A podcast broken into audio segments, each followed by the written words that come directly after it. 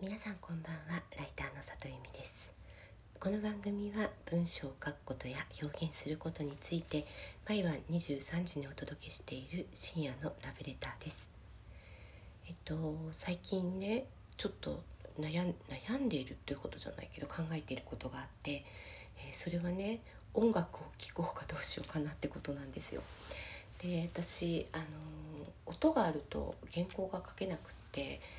まあ、カフェとかだったら諦めもつくので、あのー、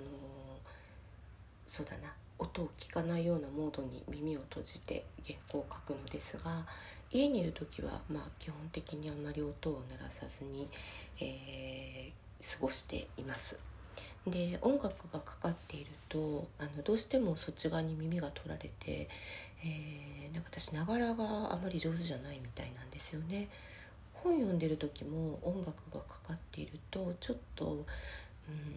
集中度が下がるなと思っていてでそんなこんなで音楽を全然聴いてこずに育っています。で私自身はあのいわゆる街で流れていた歌謡曲みたいなものしか聞いたことがなくていわゆる j p o p ですよねしか聞いたことがなくてまああの洋楽も通ってきていないしうん、ピアノは1 2 3年やっていたので、まあ、ある程度なんだろうな教本的なものはやったんですけれども難しいピアノ曲が弾けるぐらいにはならず、えー、まあ、ちょっと半端な感じでやめているんですよね。でって考えると自分の中にこう音楽みたいな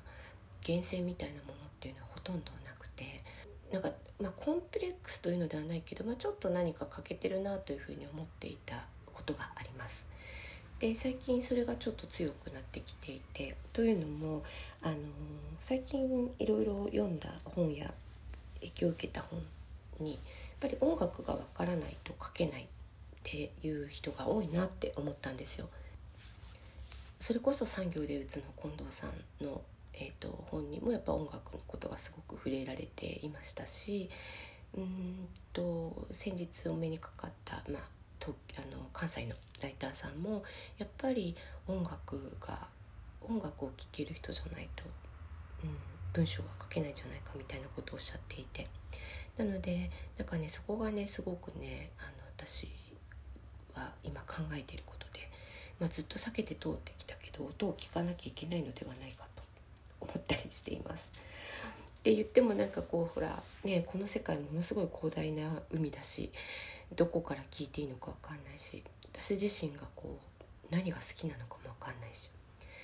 一昨年ね、まあ、ちょっと意を決してもうハイドンからスタートしてバッハ聴いてちゃんと一通り交響曲聴いてモーツァルト聴いてっていうのをやってでそれらのまあいろんな指揮者のバージョンを聴いてっていうのを、まあ、体系だってやってた時があるんですけどなんかねすごいねすごい苦痛で。じゃこりゃっていうぐらいあのまあなんか勉強して聞くもんじゃないな音楽って思っちゃったんだよね。